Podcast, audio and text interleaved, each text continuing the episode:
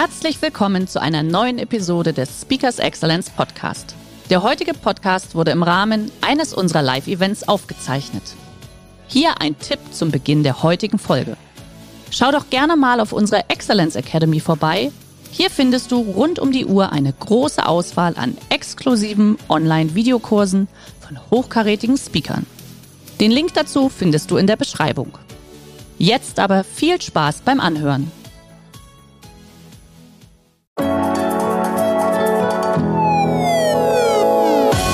Und damit willkommen zu einer neuen Episode von Speakers Excellence, dem Podcast für Geschäftsführer, Veranstaltungs- oder Marketingprofis, die für ihr Event einen Speaker suchen, der ihre Gäste inspiriert, aktiviert und dafür sorgt, dass noch lange begeistert von ihrer Veranstaltung gesprochen wird. Ich bin Ihr Gastgeber Ulf Zinne. Los geht's. In der aktuellen Zeit erleben wir alleine mit KI einen der größten Gamechanger überhaupt und mit diesem auch eine enorme Veränderung der Dimension Zeit. Eine Frage, die sich dabei immer wieder stellt, ist der Mensch überhaupt für solche Geschwindigkeiten ausgelegt? Kein Wunder also, dass bei aller Faszination vor dem Neuen besonders die Angst vor einer unkontrollierten Zunahme von Geschwindigkeit ein Thema ist. Und genau hier kommt mein heutiger Gast ins Spiel, denn er nimmt ihren Mitarbeitern und Führungskräften nicht nur die Sorge vor der Geschwindigkeit und der rasanten Entwicklung von Technologien, Technologien. Er hilft genau dadurch, den wichtigsten Skill der Zukunft zu entwickeln und das ist das unternehmerische Denken. Und damit herzlich willkommen, Professor Dr. Maximilian Lude. So viel Zeit muss sein. Ja, vielen herzlichen Dank. Hallo Ulf. Ich grüße dich. Du, deine Kernbotschaft lautet Innovation durch Tradition. Ähm, für mich war das ganz spannend, weil ich gedacht habe, Innovation durch Tradition, das klingt für mich so zum einen, dass Tradition nicht als Hemmnis, sondern eher als Katalysator genutzt wird. Und wenn ich sage innovieren durch Tradition, dann hat es ja auch irgendwas damit zu tun, dass ich anscheinend die Innovation als permanentes System in meine traditionellen Geschäftspraktiken implementiere. Das war aber nur meine Interpretation. Jetzt frage ich dich, was heißt das? Ich muss mir das aufschreiben, das finde ich tatsächlich ganz gut. ähm, was heißt das? Also ich glaube, als ich angefangen habe zu studieren, äh, damals ist mir aufgefallen, wenn es um Innovation geht, es wird immer nur Google, Spotify, Microsoft als Beispiel ja. gebracht. So. Ähm, und dann wird ein bisschen auf dem deutschen Mittelstand rum, rum, rumgehackt und äh, das hat mich dann alles sehr frustriert, weil wenn wir mal ganz ehrlich sind, hat der deutsche Mittelstand wahnsinnig viel Innovationskraft und hätte gar nicht so viel Tradition, hätten sie nicht ständig innoviert. Ja. Deshalb ist die spannende Frage, Innovation durch Tradition oder vielleicht sogar Tradition durch Innovation. Ja. Und äh, das habe ich mir so ein bisschen mit meiner Firma auch, äh, die in München sitzt, zur Mission gemacht, ähm, diese Tradition als Kernkompetenz der Innovation herauszukitzeln. Da gibt es wissenschaftliche Publikationen drüber. Äh, es gibt wahnsinnig tolle Beispiele, wie man diese Kernkompetenz in einem Bereich tatsächlich für Innovation nutzen kann. Jetzt ist es ja so, du hast es gerade auch schon gesagt, ähm, wohl möglich entsteht das gesamte Wachstum dadurch, dass permanent innoviert wurde. Ähm, du hast also Innovation und Wachstum. Was ich mich gefragt habe, woran können denn gerade Mittelständler erkennen, an welchen Stellen sich Innovation lohnt? Also wie findet man die Innovationsspots, wenn man es mal so sagen möchte, im eigenen Unternehmen, im Markt oder gar in der gesamten Branche? Äh, tolle Frage, tatsächlich. Danke. Äh, ich bemühe mich ja, meistens auch gute Fragen zu stellen. Toll, ich bin begeistert. Ich bin maßlos begeistert. Jetzt kommt ein ganz, ganz fieser Begriff, den habe ich auch in meinen Vorträgen Vorträgen dabei, der kommt aus der Wissenschaft, gibt schon seit über 20 Jahren Forschung dazu und der nennt sich Ambidextrie. Ambidextrie. Wahnsinnig kompliziert, alle wieder sofort vergessen. Ja. Heißt übersetzt Beidhändigkeit. Mhm. Und es gibt eben diese organisationale Beidhändigkeit, die davon spricht, hey, ihr als Unternehmen, ihr müsst es schaffen, ständig das Kerngeschäft weiter zu optimieren. Mhm. Also was du auch ansprichst, ständiger Wachstum, hier nochmal eine Sekunde besser machen, hier nochmal Mühe nachschärfen, aber gleichzeitig die zweite Hand nicht vergessen und das ist die Exploration. Mhm. Und genau darauf zielt zielt meine Antwort zu deiner Frage ab. Diese ständige Suche nach Opportunitäten, neue Geschäftsmodelle ausprobieren, iterieren, wieder verwerfen, das ist letztendlich der Schlüssel, wie ich dann irgendwann auch zu neuen Innovationen komme. Also es wird ganz viel Ausschuss produziert sozusagen und diese Beidhändigkeit ist für mich so die Champions League des Unternehmertums. Ja, die Frage ist natürlich nur, wie bekommt man das hin? Äh, hast du da ja. irgendwie zwei, drei Tipps, äh, was vielleicht auch die Hörer hier direkt im Podcast mitnehmen können? Denn ich kann mir vorstellen, dass diese beiden Kräfte sich ja dann in einem Meeting, wenn sie zusammen am Tisch sitzen würden, vielleicht auch manchmal sehr unterschiedlich auf einen und denselben Sachverhalt reagieren. Also wie kann man denn beides in der Praxis dann noch spielen? Also tatsächlich zwei Punkte. Punkt eins, der Fisch stinkt immer vom Kopf. Also mhm. es ist ein Führungskräftethema, es ist ein Eigentümer, Geschäftsführerthema, mhm. dass die wirklich dahinter stehen und zu sagen, wir probieren neue Dinge aus. Und Thema zwei, was mir wirklich sehr am Herzen liegt, ähm, ist das ständige Weiterbildung von Mitarbeitenden. Ja. Also gerade, weil du angesprochen hast, diese schnelllebige Zeit, es bleibt uns gar nichts anderes übrig, als uns als Unternehmen auch einen Bildungsauftrag auf die Fahne zu schreiben und sagen, wir müssen unsere Mitarbeiterinnen und Mitarbeiter ständig weiterbilden. Sei das in KI, sei das in NFTs, sei das in ganz anderen Technologien und gar nicht so, die müssen nicht zum Mechaniker werden. Ich muss nicht verstehen, ich verstehe es auch nicht, wie ich jetzt ein ChatGPT programmieren würde. Ja. Aber ich muss Pilot werden, ich muss das Ding so ein bisschen fliegen können, ja. Und ich glaube, das ist schon ein großer Bildungsauftrag auch äh, für den deutschen Mittelstand. Das glaube ich auch. Und lass doch mal gleich diese ganzen Beispiele nehmen. Nehmen wir alleine mal beispielsweise JetGPT. Wenn man sich anschaut, JetGPT sozusagen, ich glaube, es war Release 3.0, dann kam 4.0 ja. oder 2.0 und 3.0. Man hat auf jeden Fall gesehen, wie innerhalb weniger Monate das, was vor sechs Monaten noch als absolut bahnbrechend galt, im Prinzip komplett ad absurdum geführt wurde. Es ist jetzt Innovationskraft praktisch null. Kein Mensch hat mal darüber gesprochen. Es war eher so, dass man gesagt hat, mein Gott, gehört eigentlich ins Museum. Worauf ich hinaus will, Innovation für, für Mittelstand kostet ja auch immer Geld. Es erfordert jede Menge Ressourcen. Ja. Das heißt, ich habe mich gefragt, wenn wir also in einer Zeit sind, in der wir auf der einen Seite diese Ambidextrie, sehr gut, äh, ah, ich habe es mir gemerkt, ja. diese Ambidextrie haben und auf der anderen Seite aber eine so unglaubliche Geschwindigkeit ja auch im Verfall von Innovation wieder. Wie muss sich das Denken von Innovation dahingehend verändern, dass ich sage, das sind die Punkte, die wir von vornherein in Innovation mit berücksichtigen müssen, damit wir nicht innovieren, aber Innovation nach drei Monaten schon wieder nicht innovativ ist und ich nur Geld verbrannt habe. Genau. Und ich glaube, nochmals tolle Frage. Ganz simple Antwort. Ähm, ich muss immer vom Kunden ausdenken und mhm. den Markt verstehen. Und es prasselt so viel Neues auf uns ein. Das heißt, was ich für eine Kompetenz haben muss, und das meine ich auch so ein bisschen mit unternehmerischem Denken, ist auch so ein bisschen die Filterfunktion. Ähm, weil ich muss nicht auf jeden Trend aufspringen. Ja? Ähm, so, und ich muss verstehen, was ist für meine Kunden oder vielleicht potenzielle Kunden in der Zukunft relevant. Mhm. Also das ganze riesen Buzzword, sorry, dafür Customer Centricity. Yeah. Also wirklich checken, wer mein Kunden, Kunde ist. Aufhören mit so komischen Personas zu machen, die irgendwie auf Stereotypen Typen abzielen und periphere Charakteristika ähm, irgendwie auf eine Whiteboard schreiben, sondern wirklich mal verstehen, was will unsere Kundin, warum kauft unser Kunde unser Produkt, unser Service etc. Mhm. Und dann haben wir, sprechen wir auf einmal von so einem Product Market Fit. Also ist da überhaupt eine Relevanz da im Markt, die wir mit dieser Innovation erzielen? Ja, nein. Und ich glaube, dann finden wir nach und nach den Sweet Spot. Aber ich gebe dir völlig recht, es ist teuer, es ist ressourcenaufwendig, aber jedes Unternehmen, das in seine Zukunft investiert, bin ich felsenfest von überzeugt, wird am Schluss die Zukunft bekommen, die sie auch verdienen. Ja, da bin ich komplett bei dir. Die Frage ist natürlich nur, wie stark traut man sich denn womöglich auch, ich drücke das mal salopp aus, sozusagen ins kalte Wasser zu springen oder dann eben auch, wie weit springt man? Denn als ich mich äh, vorbereitet habe auf unser Gespräch, habe ich gesagt, naja gut, also jetzt der Begriff Innovation alleine, der hat ja noch keine qualitative Dimension. Also ja. ich kann ja sagen, es gibt die Innovierung oder die Innovation auf der Produktebene, mhm. aber wenn ich die Produktebene innovativer gestalte, habe ich ja womöglich auch eine Innovationsnotwendigkeit auf der kulturellen Ebene und womöglich habe ich auch eine Innovation in meinem ganz eigenen Mindset oder in meinem eigenen Denken. Das heißt, als Frage an dich wieder zurückgespielt ist, wie gelingt es mir denn, diese unterschiedlichen Dimensionen von Innovation miteinander zu kombinieren, sofern es diese gibt? Aber ich sehe dich nicken, das ist ein gutes Zeichen. Ja, das, also ich glaube, Punkt eins ist, man muss immer mal auch verstehen, wo kommt man her. Ne? Also ich habe das ganz oft bei, bei, bei tollen Kunden und Mandaten. Ähm, wir sind nicht Spotify äh, von der Kultur her. Mhm. Und müssen wir auch nicht sein, um Gottes Willen, aber zu verstehen, woher wir kommen, sei also den Status quo mal zu verstehen, auch kulturell, wie weit sind wir mit einem Innovationsmindset. Das ist schon mal ein wichtiger erster Schritt, um zu sagen, wo wollen wir denn hingehen. Ja, deshalb da bin ich voll bei dir. Also es, äh, ich würde sagen, jede Transformation, die durchs Dorf getrieben wird, digitale Transformation, technologische Transformation, you name it, ist für mich im Herzen immer eine kulturelle Transformation. Yeah. So, weil ich muss immer die Menschen mitnehmen. Es geht um Veränderung, es geht um eine Veränderungsbereitschaft und die wird immer schneller passieren. Und man kann sich das vorstellen wie so ein Metronom. Ne? Man hat sich ja immer verändern müssen. Äh, Menschen, Organisationen schon immer. Und äh, früher hat das Metronom äh, einfach ein bisschen langsamer getickt und jetzt sind wir so richtig am Anschlag, ne? Ähm, weil halt alles schneller wird. Und ich glaube, damit umgehen zu können, ist eben diese kulturelle Transformation, die ich meine. Und das ist vor allem erstmal Grundvoraussetzung um dann über Produktinnovation zu sprechen, über Geschäftsmodellinnovation zu sprechen, etc. Und wie schaffe ich das für mich selber, dass ich als Führungskraft oder CEO oder Vorstand oder Geschäftsführer oder wie auch immer geartet äh, sage, okay, und das ist auch meine persönliche Innovationskultur, wie entwickelt man die? Weiterbildung, Reisen, Inspiration, offen sein für Neues, neugierig sein, naiv sein, so mhm. blöd es klingt. Mhm. Ich glaube, Naivität ist auch ein Faktor, der äh, spannend sein kann in Innovationen. Einfach mal ausprobieren. Umso komplexer das Problem ist, vielleicht lieber schneller mal ausprobieren, anstatt zwei Jahre lang eine Strategie dazu. Ja, das finde ich tatsächlich einen wichtigen Punkt. Also ähm, ich würde es ein bisschen anders zum Ausdruck bringen. Du sagst komplex. Ähm, ich glaube, äh, umso starrer die Problemsituation ist, umso mehr lohnt es sich, weil ich finde, starre Märkte, wo sich seit Ewigkeiten sozusagen keiner mehr rumgepupt hat, um das Ja, mal ganz ja, ja. salopp zu sagen, sind eigentlich die spannendsten Märkte, weil sie extrem dankbar sind für Innovation. Oder, oder siehst du das anders? Na, total. Nehmen wir zum Beispiel mal als Industrie die Universitäten. Ja. Die sind schon immer gleich. Ja. So. Und ich habe jetzt äh, angefangen an einer neuen Universität, die Tomorrow University heißt. Da unterrichtet man im Metaversum, man unterrichtet asynchron, äh, es gibt keine Kurse mehr, es gibt Challenges.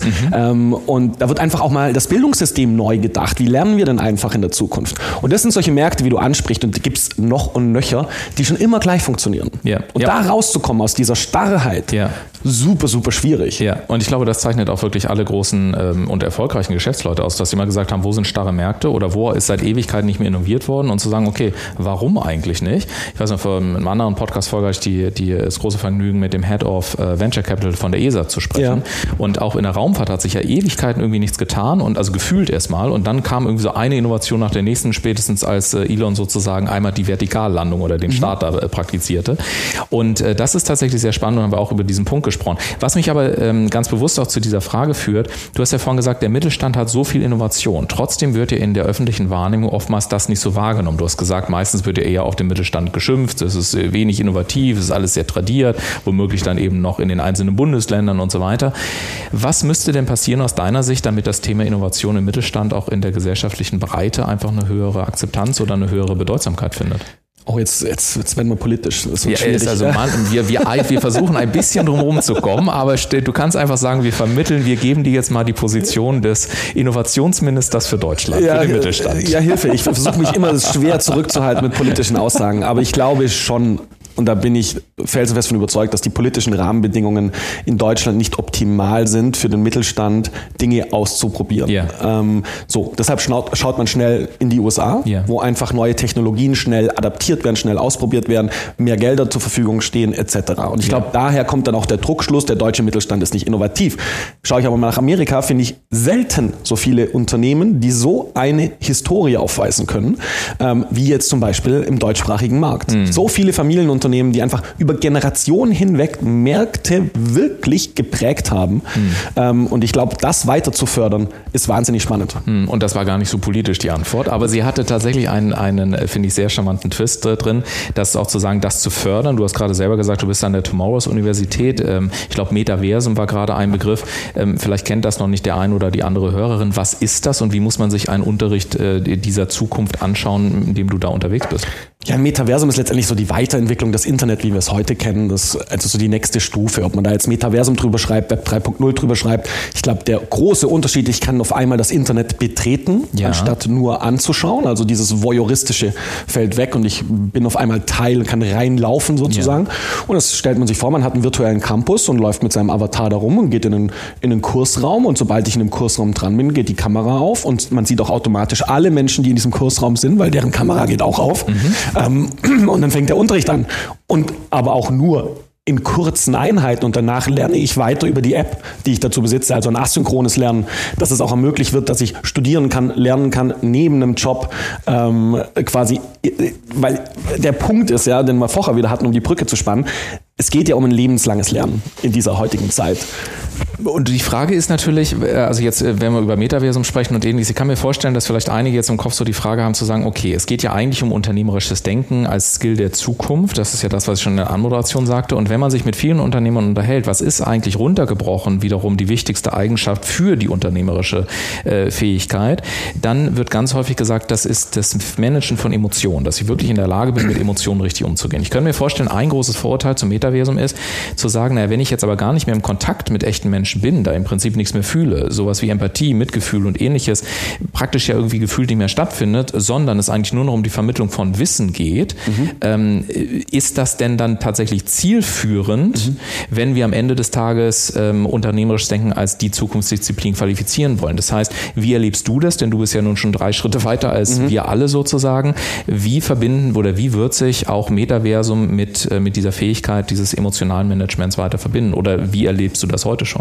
Ja, also ich glaube, es braucht immer beide Welten. Ich bin ein totaler Gegner zu sagen, wir werden irgendwann im Metaversum leben Ja. oder irgendwie x Prozent unserer Zeit dort verbringen. Deshalb sage ich auch immer bewusst, das ist eine Weiterentwicklung des Internets. Ja. Die physische Welt, beruflich wie privat, ist immer Prio 1. Mhm. Aber wir können unsere Kompetenzen, unsere Skills erweitern, indem wir einfach ein schönes Hybridmodell haben mit einer digitalen Welt, wo wir auf einmal interkulturell äh, lernen können, wo wir auf einmal die Globalisierung nutzen können und sagen, hey, wir tauschen uns aus über Industrien, über Kontinente hinweg. Ähm, und das finde ich schon einen riesengroßen Vorteil, äh, den man da rausziehen muss. Zweiter Punkt, weil du meinst, es ist das Management von sozusagen, ähm, wie hast du es genannt? Management von unternehmerisches Denken sein, Management von. Nee, ich habe gesagt, unternehmerisches Denken, was ich da äh, oftmals höre, ist, dass einer der treibenden Faktoren, jetzt, ich formuliere es etwas anders, ja. Äh, der aktuellen Zeit vor allen Dingen die, das emotionale Management genau, ist. Genau, so. ja. so, also Management von Emotionen. Ich würde es erweitern. Ich gebe, also ich stimme dir völlig zu. Ich will das Management von Emotionen und das ist Management von Unsicherheit. Mhm. Also mit Unsicherheit umgehen. Mhm. Und das ist für mich halt so ein Teil des Kerns von unternehmerischen Denkens. Ja, und ich habe mich auch gefragt, wenn wir jetzt mal äh, Geschwindigkeit und Innovationskraft miteinander verbinden, habe mich gefragt, oftmals ist ja so, dass gerade im Mittelstand, jetzt brechen wir das mal ganz runter, ja, und wir gucken uns jetzt einfach mal so, so ein mittelständisches Unternehmen an, die äh, gut Mitarbeiter haben und worüber identifizieren sich Mitarbeiter sehr häufig, aus meiner Sicht, aus meiner Erfahrung heraus, sie identifizieren sich zum Beispiel im Vertrieb über ihr Wissen und ihre Kontakte. So, in dem Moment, wo ich jetzt hohe Geschwindigkeit, sehr viel Innovation habe, womöglich noch Metaversum, Digitalisierung und so weiter, du hast das Thema Unsicherheit gerade angesprochen, finde ich, kann es ja schon sehr, sehr substanziell werden, weil es auch gefühlt an sehr starke Identitätskräfte rangeht. Also zu sagen, nicht nur habe ich hier ein Risiko meines Jobs, sondern wer bin ich denn, wenn ich mir das jetzt womöglich 25 Jahre aufgebaut habe, 30 oder 40 Jahre und jetzt innerhalb von neun Monaten sehe, wie so etwas mal so gefühlt, so wusch innerhalb von ein paar Monaten gefühlt abgeräumt wird. Das heißt, wie geht man mit solchen Ängsten um? Was kannst du der Unternehmen raten? Wie kann man den Mitarbeitern diese Ängste nehmen? Und jetzt triffst du genau den Kern des Problems, weil ich sehe es ein bisschen anders. Mhm. Wenn eine Person 25 Jahre lang sich so ein Expertenwissen angeeignet hat, wird egal welche Innovation und Technologie um die Ecke kommt, diese Mensch, dieser Mensch nicht obsolet gemacht. Ja. Es wird nur geschiftet, seine Kompetenz. Mhm. Das heißt, man muss ihm auch als Geschäftsführung, als Führungskraft klar machen. Naja, vielleicht ändert sich die Arbeit, wie du jetzt arbeitest mit deinen Kunden, mit deinen Kontakten. Aber das Wissen, das du dir angehäuft hast, das brauchen wir, um die nächste Generation auszubilden. Das brauchen wir für unser Knowledge Management. Das ist ultimativ wichtig. Und da bin ich schon felsenfest davon überzeugt, dass sich die Art und Weise ändern wird, wie man arbeitet, definitiv, gerade im Vertrieb etc. Aber um Gottes Willen, dieses ganze Know-how, was, was da, da schlummert, ähm, das muss man sich zunutze machen. Ja, die, trotzdem kann es ja sein, äh, ich habe neulich in, in, in, selber in einem Interview habe ich gesagt, als ich gefragt wurde, ja, was ist denn der Unterschied zwischen Mitarbeiter und Unternehmer, habe ich gesagt, naja, Mitarbeiter sind Mitarbeiter, was keine Unternehmer sind, Unternehmer sind Unternehmer, weil sie keine Mitarbeiter sind. Hm. Das Ganze ist natürlich etwas provokativ formuliert und alle, und das ist mir ganz wichtig, haben natürlich ihre absolut essentiellste Berechtigung weil nur am Ende kann es zusammen funktionieren.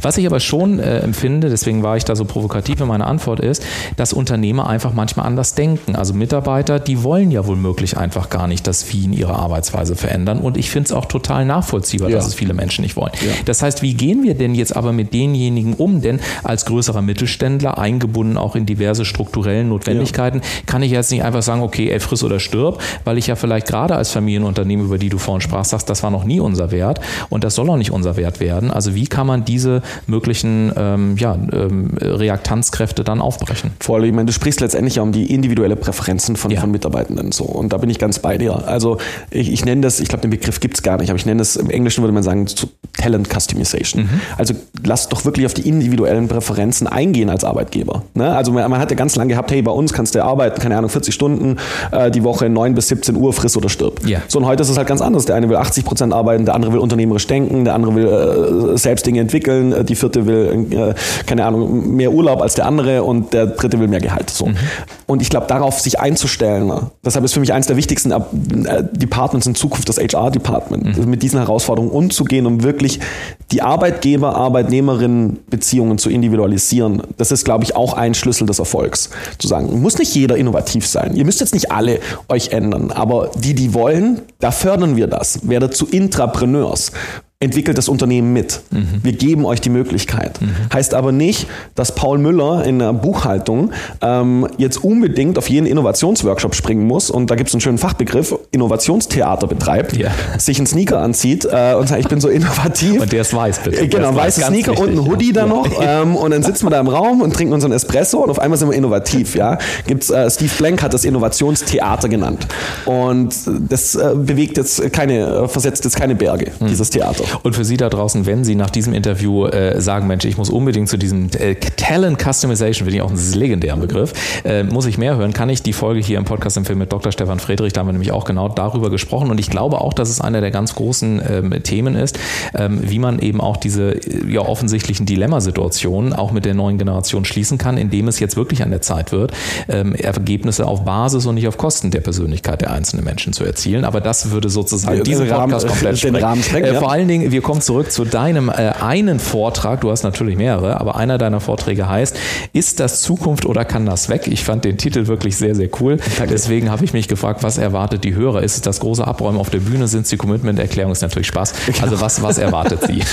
Äh, die Zuhörerin erwartet tatsächlich so eine Reise in die Zukunft. Also ich gehe darauf ein, was du schon meintest, wie schnell sich die Welt ändert nehm aber versuch allen die Angst zu nehmen, zu sagen, okay, ich verstehe es auch nicht mehr äh, und gehe dann auf Beispiele ein, wie kann man mit Tradition innovieren. Ich nehme jetzt mal ein Beispiel aus dem Vortrag raus. Man nehme den Europapark Rust, ja. familiengeführt jahrzehntelange Kompetenz in Roller, Rollercoaster sozusagen, Achterbahnen bauen. So, und was die gemacht haben, die haben eine neue Technologie dazu geschnallt auf ihre Rollercoaster und zwar eine Virtual Reality Brille. Also sitze ich auf einmal in diesem Rollercoaster mit einer Virtual Reality Brille in einer Bahn, die davor total abgeschrieben war, weil sie nicht mehr sonderlich den Thrill hatte. So auf einmal verbinden die also ihre Kernkompetenz, ihre Tradition mit neuen Technologien. Und binnen kürzester Zeit war das die beliebteste Bahn im ganzen Park. Die machen ein eigenes Geschäftsmodell draus, verkaufen das weltweit an andere Freizeitparks etc. So und mit diesem Beispiel möchte ich so ein bisschen den Mut wecken, zu sagen, hey, wir haben vielleicht richtig viel Potenzial im Unternehmen, lass das mal ausschöpfen. Mhm.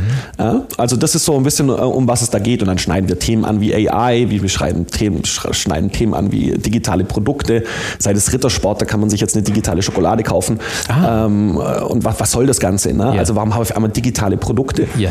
Und solche Themen schneiden wir an. Das heißt, es ist auf der einen Seite so ein bisschen einige Wow-Effekte, wo man sagt, okay, krass, das kannte ich noch gar nicht. Mhm. Und gleichzeitig aber auch, wirklich einen Anreiz zu sagen, hey, die Zukunft ist gar nicht so, so, so mächtig und so angsteinflößend, sondern let's go. Also ich will, dass die Leute rausgehen und sagen, jetzt habe ich Lust auf die Zukunft. Ja, und dann darf ja auch jeder entscheiden, in welcher Geschwindigkeit er das tun möchte. So sieht's Denn aus. auch im Podcast-Bereich muss man sagen, was bin ich, äh, wir hatten vorhin über JetGPT zum Beispiel gesprochen, was bin ich dankbar, dass wir solche Lösungen mittlerweile haben, weil es alleine zum Beispiel beim Finden kreativer Ideen unglaublich hilft. Ich finde immer noch, ähm, wenn du Müll reinschiebst, dann kommt auch nur Müll raus. Ja, also das muss man auch mal so sagen. Aber auch mal alleine mal, und ich sehe eine Menge Müll, die da reingeschoben wird. Aber äh, einfach mal, um auch mal ein paar kreative Ideen oder Namen oder ähnliches zu entwickeln. Ich glaube, dass man, dass man sich einfach nicht mehr wegducken kann vor dieser, vor dieser Aussage, dass die Technologie oder Technologie und Mensch einfach zusammenfinden und beide werden ihre Existenzberechtigung haben, ähm, so dass es dann im Prinzip zu einer tatsächlichen Symbiose gibt und das sehen wir jetzt letztendlich auch schon bei äh, im Vertrieb und bei diversen anderen Themen, die du so angesprochen hast. Gibt es denn von deiner Seite äh, noch eine abschließende Kernbotschaft? Denn man glaubt es nicht, wir sind schon wieder am Ende Wirklich? unserer Zeit angekommen. Ja, wir sprechen fast seit 22 Minuten miteinander. Wow, unglaublich. Okay. Ne? Das ging schnell. Ja. Kompliment an dich für die Kurzweiligkeit. Eine abschließende Botschaft. Ja, also im Prinzip ähm, zweierlei. Punkt eins, diese Balance Beidhändigkeit aus diesem Kerngeschäft und neuen Dingen ausprobieren. Mhm. Das ist für mich eine wichtige Botschaft. Und Botschaft Nummer zwei, ganz klar, ist wirklich alle zu Unternehmerinnen machen. Ja, und Unternehmer, Unternehmerin heißt jetzt nicht für mich, oh, mir gehört das Unternehmen auf dem Papier, sondern ich habe unternehmerisches Denken. Ich, ich will denken wie ein Unternehmer, wie eine Unternehmerin. Ich will das Unternehmen mitentwickeln.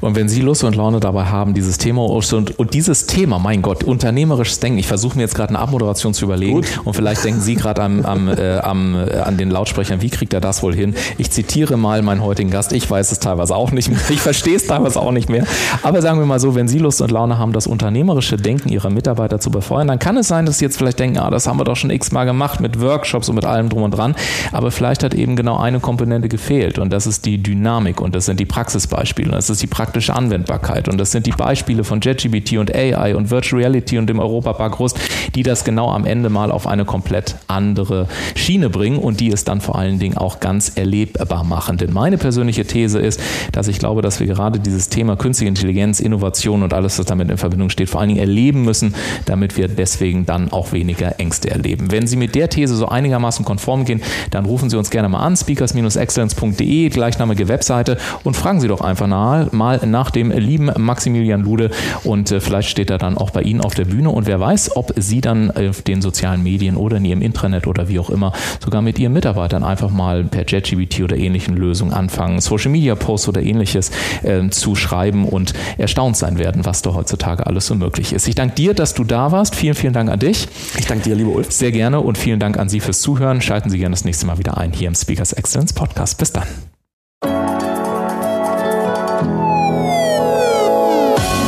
Hat Ihnen die heutige Episode gefallen? Möchten Sie mehr darüber wissen, wie unser heutiger Gast auch Ihre Gäste inspiriert, aktiviert und dafür sorgt, dass noch lange begeistert von Ihrer Veranstaltung gesprochen wird?